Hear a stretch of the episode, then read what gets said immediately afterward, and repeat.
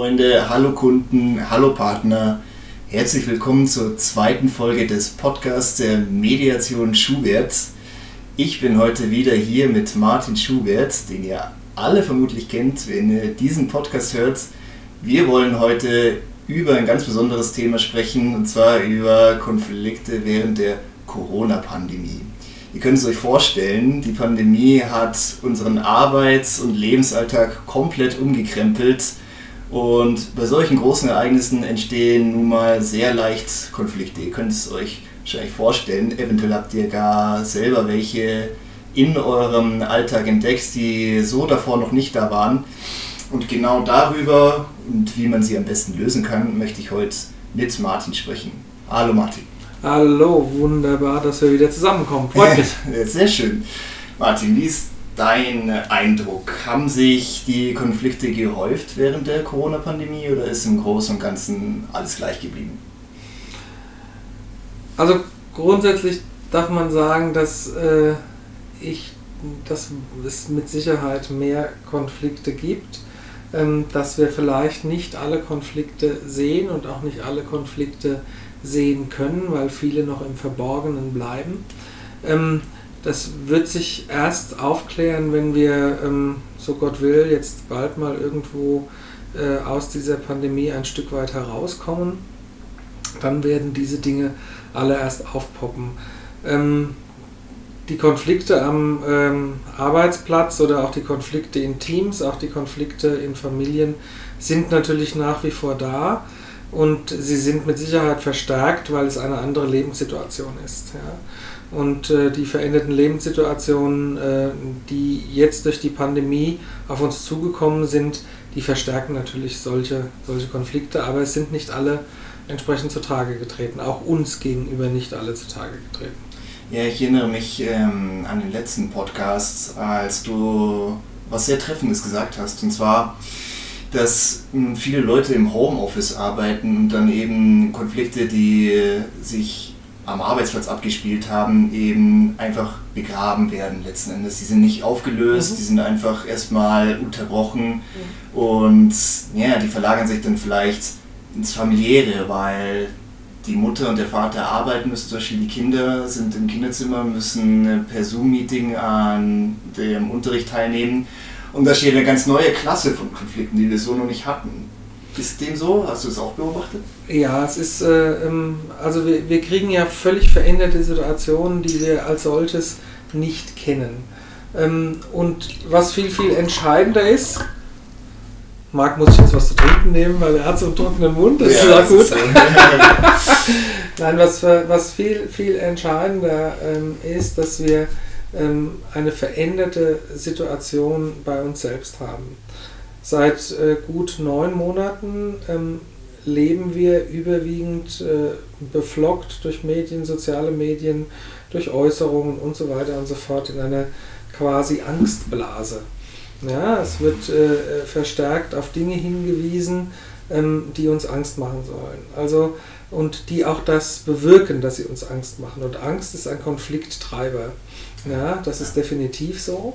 Ähm, also ein bestes Beispiel ist, ähm, wenn, wenn, wenn ich heute zum Arzt gehe und ähm, der Arzt diagnostiziert eine Krankheit bei mir.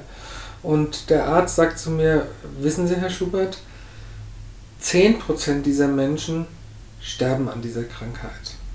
Mhm. Dann fällt mir das Gesicht runter und dann denke ich, oh shit, ja, 10% sterben, wie schlimm ist das denn? Ja, und ich werde aus der Arztpraxis rausgehen und werde sagen, naja, ist blöd, aber da wirst du halt irgendwie daran sterben. Wenn der gleiche Arzt zu mir sagt, sagen Sie, Herr Schubert, diese Krankheit, 90% der Menschen überleben diese Krankheit, dann sehe ich eine Chance. Und wenn ich eine Chance sehe, gehe ich auf diese Chance zu. Sprich, wenn ich den Menschen erzähle, es wird alles unheimlich schlimm, dann werden sie dahin getrieben und diese Angst führt dazu, dass sie schlussendlich dann auch sich gegenüber anderen so verhalten. Ja? Sie versuchen ja diese Angst zu kompensieren. Und wenn sie versuchen, diese Angst zu kompensieren, dann tun sie etwas, was sie vielleicht normalerweise nicht machen würden. Ja? Das heißt, sie sehen Dinge aus einem anderen Licht, aus einem anderen Blickwinkel. Es kommt zu Konfliktsituationen innerhalb der Familie. Es kommt zu Konfliktsituationen innerhalb der Umgehensweise mit, mit dem einen oder anderen. Mhm.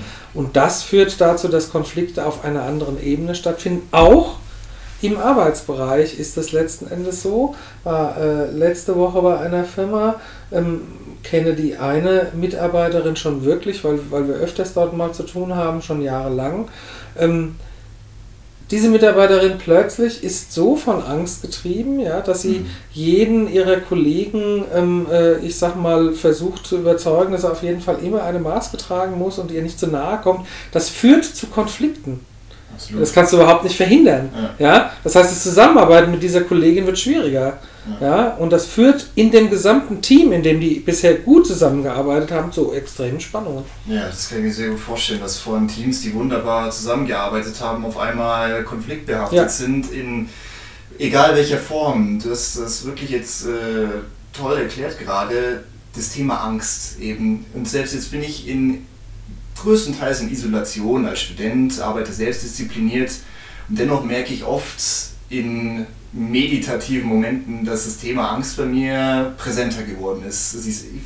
Ich würde meinen bewusst, dass ich gut mit der Isolation umgehen kann und so weiter. Nichtsdestotrotz kann ich äh, nicht anders sein, als zu sagen, das Thema Angst äh, berührt mich irgendwo. Ich werde launischer, ähm, verliere vielleicht mal die Fassung oder sowas, äh, nicht in einem dramatischen Ausmaß, aber dennoch so, dass es vielleicht meine Performance beeinflusst und mich aus meinem Gleichgewicht rausbringt. Und das äh, streckt seine Tentakel in jedem Bereich, so Arbeitsplatz, ja. Familie und so weiter. Ja. Bisher zum Beispiel, also wir können hier auf dem Podcast ganz offen reden, ich lebe in äh, einer WG mit meiner Tante, einfach weil sich das so gefügt hat. Und das war eine wunderbare Beziehung bisher. Es war sehr harmonisch und so, aber ich äh, merke bei mir selbst, dass diese Isolation der Lage nicht gut tut. Mhm. Es wäre also, ja, es wäre an der Zeit, da eine Lösung zu finden. Mhm. Und ich kann mir vorstellen, dass es vielen in meiner Situation, äh, dass viele in ähnlicher Situation sind und vielleicht gerade hadern damit, wie sie damit richtig umgehen sollen. Gut, wir können als Einzelperson nicht viel an der Rechtslage jetzt ändern. Was meinst du? Wie sollen wir damit umgehen? Ähm, also äh, jeder ist, ist äh, davon be betroffen und kann sich davon auch nicht wehren, weil wenn du ähm, fünfmal am Tag das gleiche hörst, dass der Wolf kommt, dann hoffst du, dass der Wolf irgendwann kommt, ja. Mhm. Ähm, äh, äh, das hat sich so verinnerlicht und eine Auseinandersetzung ähm, mit diesem Thema wird ähm, äh, eine ganz andere. Was, was wir ja auch sehr deutlich spüren, ähm, diese Konflikte, die auch gesellschaftspolitisch entstehen, sind ja vorwiegend äh, auch darauf zurückzuführen, dass jeder versucht mit diesen Ängsten, die er hat, und die sind äh, durchaus nicht von der Hand zu weisen und wir dürfen sie auch nicht von der Hand weisen, versucht umzugehen. Deswegen ähm, äh, führt es auch sehr oft dazu, dass ähm, die, die anderer Meinung sind als du, ähm, in dein Weltbild nicht mehr reinpassen und äh, dir dann nicht helfen können, diese Angst zu bewältigen, ja, weil sie ganz einfach andere Perspektiven aufmachen. Deswegen wendest du dich von ihnen ab, sagst, äh, das, das passt so nicht, wir müssen uns in die eine Richtung bewegen.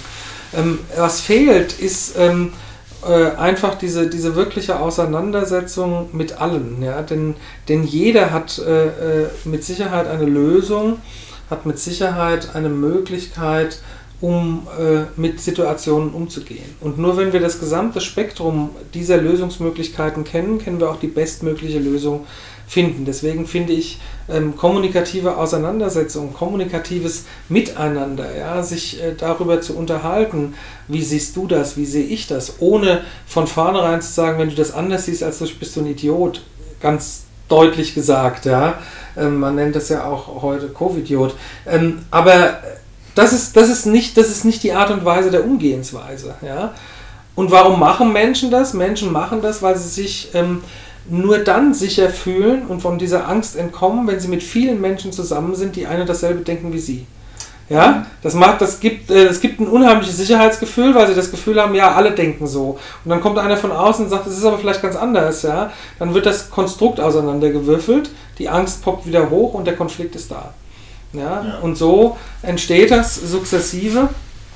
Und deswegen ähm, auch, ich habe vorhin von der Kollegin erzählt, es ist nicht so, dass es äh, nicht so wäre, dass man äh, darauf eingehen müsste, und das ist ganz wichtig, ja, was es denn jetzt plötzlich einen Umstand macht, was ihr so viel Angst macht, ja, äh, was für ein Bedürfnis sie hat, was für ein Interesse dahinter steckt, ja, ähm, und das herauszukriegen und das entsprechend festzustellen und dann gemeinsam an einer Lösung zu bauen, mit der alle zufrieden sein können, kannst du aber nur in offener Kommunikation, kannst du nur dann, wenn jeder dem anderen auch zuhört. Wir hatten es beim letzten Podcast auch, wenn jeder den anderen auch wahrnimmt, ja, und mit seinen Sorgen und Nöten einfach versucht zu eruieren, warum das so ist. Und äh, wenn wir das alles in einen Topf werfen, dann können wir ein Potpourri von Lösungsmöglichkeiten schaffen, die uns allen voranbringt. Ja, das ist ganz wichtig.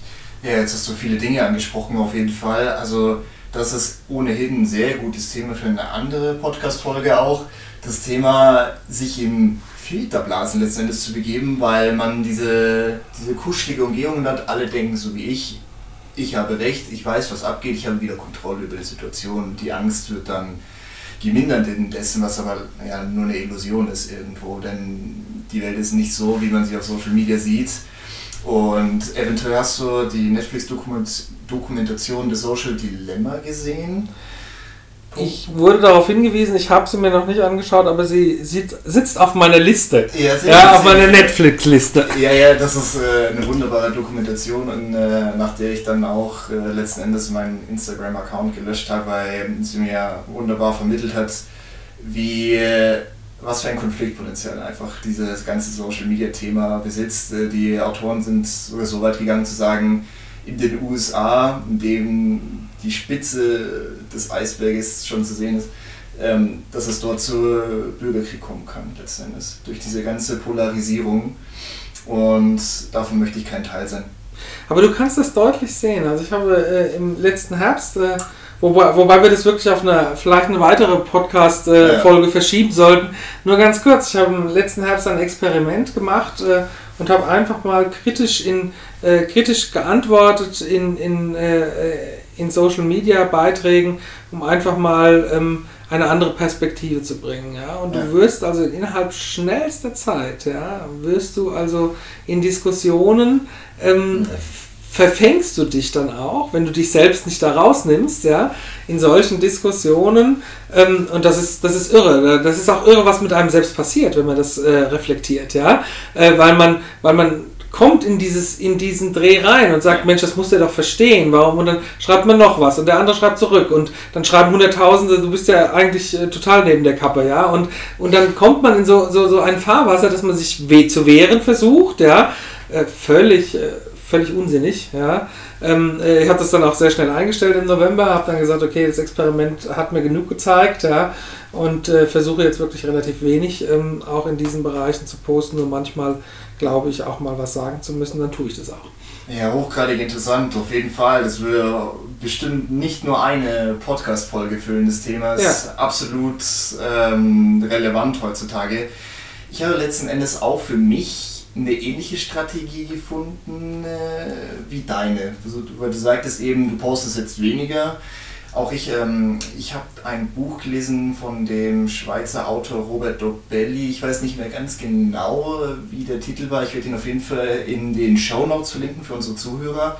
Es ging auf jeden Fall um äh, klares Denken kluges Handeln auf jeden Fall. Und er rät seinen Lesern, den News-Konsum massiv zu reduzieren. Einfach weil es liegt nahe, wenn man sich tagtäglich damit befasst, wie sehr die Welt untergeht und wie viele Millionen Tote es schon wieder gibt. Das kann nicht gut sein für die psychische Gesundheit und was ja letzten Endes stark verbunden ist mit äh, dem Auftreten von Konflikten. Ja. Also ich ähm, habe das sehr, sehr, sehr reduziert und letzten Endes das Wichtige, was passiert in der Welt, bekomme ich mit über Gespräche ja. oder wenn ich mal, wenn meine Augen beim Blicken über die Landschaft auf einen ähm, Zeitungsstand der Süddeutschen ja. fallen oder ja. sowas. Das Zentrale bekommt man mit und es geht mir besser damit, auf jeden ja. Fall. Und man muss da vielleicht auch ein bisschen sagen, ähm, man sagt, ja, mich äh, berührt es gar nicht. So, die, diese ganzen Todeszahlen, das berührt nur die anderen. Das ist vielleicht ein bisschen selbst eine Illusion zu schaffen, weil es berührt einen mehr, als man oft denkt. Da würde ich sehr offen damit umgehen. Und das möchte ich hier auch tun auf dem Podcast. Und ähm, vielleicht kannst du da äh, dein, deine Meinung dazu geben. Findest du das sinnvoll oder ist es das Verschließen vor der Welt? Nein, ähm, jeder sollte sich, äh, jeder sollte mal das, äh, sollte für sich mal das Experiment machen und mal schauen. Ähm, Zunächst mal googelt uns beispielsweise ähm, Facebook einen Algorithmus vor, der gar kein Algorithmus ist. Ja? Also du glaubst ja, du kriegst eine Vielfalt von Möglichkeiten. Mhm. Dabei äh, bewegt dich Facebook schon in deiner Blase. Ja? Also du kriegst nur die vorwiegend angezeigt, die in sich in deine, nicht nur deine Freunde, sondern die sich auch in deinem Meinungsmainstream bewegen. Ja? Mhm. Sagen wir. Also der Algorithmus, der da angewandt wird, ist gar nicht so, so äh, ein, ein toller Algorithmus, wie man vermeintlich meint, dass du das gesamte Spektrum kriegst. Nein, du kriegst nur ein ausgewähltes Spektrum. Und äh, zum anderen äh, halte ich es äh, äh immer für durchaus legitim, da ab und zu mal reinzuschauen. Ähm, aber ich, äh, so, es sollte nicht die zentrale äh, Versorgungsstelle von Informationen sein. Ja? Und es sollte vor allen Dingen, und das, äh, das kann man für sich selbst immer mal äh, schauen, ähm, wenn man etwas liest, dann hat man gemeinhin immer äh, die, im Inneren das Gefühl, man müsste dazu etwas sagen, man müsste dazu etwas antworten. Mhm. Ja? Mhm.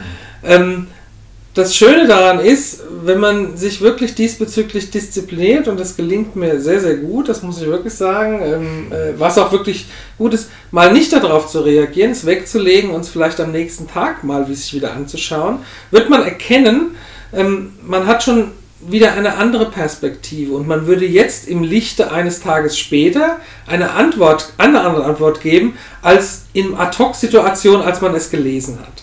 Ja. Und das wirklich für sich wahrzunehmen, zeigt, wie kann ich auch sonst mit Dingen umgehen, die auf mich eintreffen? Ja? Wie gehe ich sonst auch beispielsweise mit Streitigkeiten oder mit Konflikten um? Ja. ja? Denn Tatsache ist, ein Konflikt baut sich immer relativ schnell auf, wenn du ad hoc reagierst. Du sagst, wirst du was an den Kopf und ich fühle mich an die Wand genagelt und gebe dir eine entsprechende Antwort. Du gibst mir eine Antwort und schon sind wir im, in der totalen Streiterei und wunderbar. Ob das wunderbar ist, ist eine andere Geschichte, aber wir haben eben dieses, dieses System beflockt, also wunderbar für das System.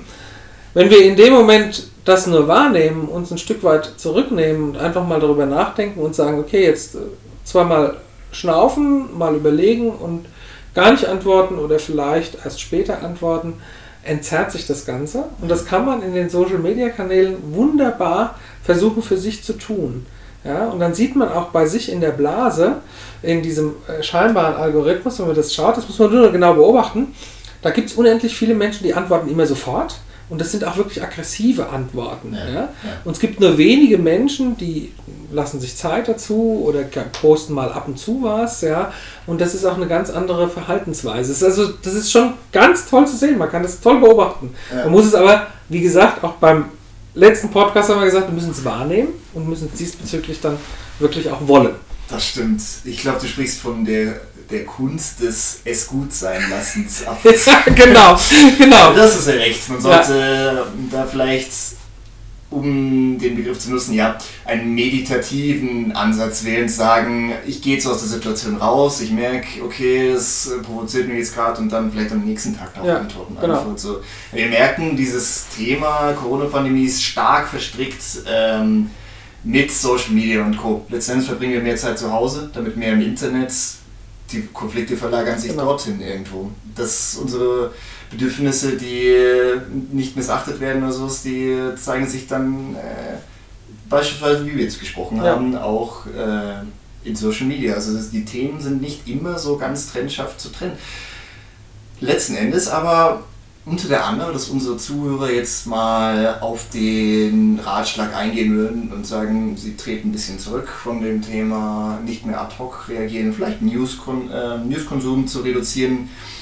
Und wir spüren dennoch vielleicht innerhalb der Familie, innerhalb der WG oder sonst was Konflikte auftreten, Streitigkeiten, Meinungsverschiedenheiten und so weiter was können wir dann machen? Im analogen Bereich immer noch, wenn wir sagen, zum Beispiel, der Haussegen in der Familie hängt total schief, weil alle nur noch aufeinander sitzen. So ist es, es kann ja wohl kaum eine Lösung sein. Alle verziehen sich in ihr Zimmer, in ihre Zelle und hören und sehen nichts voneinander. Vielleicht hast du einen guten Ratschlag. Wie ist es bei dir vielleicht selbst in der Familie abgelaufen?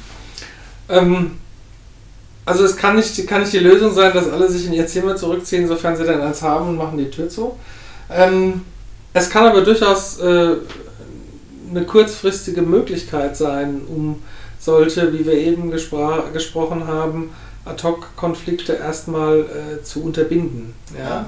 Ähm, äh, weil äh, sehr oft ergeben, gibt ein Wort das andere und es schaukelt sich schneller hoch, als du vermeintlich glaubst. Und wenn jeder mal dreimal durchgeatmet hat und fünfmal überlegt hat, was da eigentlich passiert ist, dann äh, gibt es auch eine andere Möglichkeit, damit souveräner umzugehen und vielleicht auch die andere Seite versuchen zu verstehen, versuchen zu verstehen, warum das so ist. Tatsache ist, dass wir in diesen Situationen ähm, äh, ein, ein ungeheures Maß an, wie, wie soll ich das ausdrücken, ein ungeheures, ungeheures Maß an äh, Empathie benötigen, um zu verstehen, warum der Einzelne so eine Situation jetzt hat. Ja? Es berührt alle und alle sind von dieser Situation betroffen. Ja, ja? absolut. Und demzufolge gibt es, die, die, die wirst du nicht vermeiden können, diese Konflikte. Du kannst sie nicht vermeiden. Es hilft ja? einem vielleicht dann auch, sich vorzustellen, wir sitzen alle im gemeinsamen Boot, wir ja. haben alle ein ähnliches Problem, lass es uns auch gemeinsam ja. durchstehen. Ja. Jetzt ist äh, was Gutes, hast du gesagt, auf jeden Fall, wenn man die Möglichkeit hat zu sagen, ich erkenne, es tritt ein Konflikt auf, ich ziehe mich bewusst erstmal zurück, lass meinen Kopf zur Ruhe kommen und dann reden wir da nochmal drüber, wenn ich nicht so emotionalisiert bin, kann ich mir vorstellen, dass es doch einige Konflikte vorbeugen, Schrägstrich lösen kann, sowas. Oder einfach mal einen Spaziergang machen. Genau. Oder sowas. genau. Also, was, was, was dem zugrunde liegt, ist das, was wir uns immer wieder vorstellen müssen. Und äh, äh, das, glaube ich, darf, dürfen die Zuhörer auch ähm, sich klar vor Augen führen. Konflikte entstehen immer dann, weil wir um Positionen streiten. Wir streiten ganz klar um die Position, die jeder Einzelne einnimmt. Aber wichtiger, viel wichtiger ist es, hinter den Positionen die Interessen und Bedürfnisse zu erkennen, warum einer diese Position vertritt. Mhm. Ja? Und das kriege ich im Ad-Hoc nicht hin, weil ich streite dann nur um die Position. Wir können uns jetzt wunderbar streiten, ob das Glas grün ist, gelb ist, äh, rot ist, ja, weil du ein anderes Farbempfinden hast als ich, ja. Vielmehr wäre wichtig die Frage, warum du es grün siehst und warum ich es rot sehe. Ja? Was, was steckt dahinter? Aber das können wir in einer Ad-Hoc-Situation nicht hinkriegen, ja, weil es hoch emotional ist. Wir bleiben dann immer in, diese, in dieser Positionsstreit und diesen Positionsstreit werden wir nicht lösen. Ob wir lauter werden, ob wir uns zurückziehen oder sonst irgendwas machen, das bleibt dann immer bestehen. Deswegen ist es in solchen Phasen, wenn du keine fremden Dritten dabei hast, die dir, äh, die dir dort äh, vielleicht die Möglichkeit gewähren, anders kommunikativ zu reagieren, wirklich am besten, du fährst dich erstmal runter und versuchst darüber zu nachzudenken, was steckt hinter dem. Ja. Ja. Und dann darüber diskutieren. Und da gibt es meistens auch relativ einfache Lösungen. Ich denke auch, das war jetzt vielleicht ein ganz guter Punkt, weil das doch sehr schön veranschaulicht, wie eben eine Mediation bei Konflikten, die sich vollkommen festgefahren haben, helfen kann. Weil letzten Endes sind einige Konflikte doch sehr stark emotionalisiert und es fällt einem schwer, sich aus der Gleichung ja. rauszunehmen. Und da kommt eben diese dritte Position ins Spiel, eben ein Mediator, der sagt, okay, ich bin da nicht emotional involviert, ich kann mich da rausnehmen, ich sehe das von außen, ich beobachte das ohne mich selbst äh, und meine Bedürfnisse und Interessen mit rein zu verstricken. Also das ist vielleicht äh, wirklich eine Option bei äh, Konflikten, wo man völlig die Kontrolle verloren hat, wo man sagt, da sind Emotionen drin, da tut's mir. Aber die hast du ja im Privatbereich meistens nicht. Du kannst ja nicht äh, wegen jedem Konflikt da irgendwie einen Mediator beizerren, ja. Das wirst du nicht tun. Deswegen hast du die Möglichkeit für dich selbst zu sagen, okay, komm her, kurzen Stopp, Emotionalität raus, ja, mal selbst drüber nachgedacht, was ist hinter meiner Position und versuchen zu verstehen und den anderen vielleicht auch zu fragen, wirklich ganz explizit zu fragen, was genau ähm, steckt denn dahinter, warum du das willst? Ja? ja? ja? So, also die, die, die Frage zu stellen, und hier ist die, die Warum-Frage durchaus legitim, ja, du kannst auch weshalb sagen, ist egal, aber wirklich herauszubekommen, was die Hintergründe, was die Werte, was die Bedürfnisse dahinter stehen, um zu verstehen, warum der Mensch dies in dieser Situation jetzt will. Das setzt natürlich Kommunikationsfähigkeiten ähm, äh, voraus, die du, die du mitbringen äh, solltest. Das ist in hochemotionalen Geschichten nicht möglich. Auch mir nicht möglich. Ja, also auch ich bin hier nicht derjenige, der jeden, jedem Konflikt durchaus äh, absolut aus dem Weg gehen kann, indem er äh, großspurig sagt, naja, ich muss meine Emotionen runterfahren.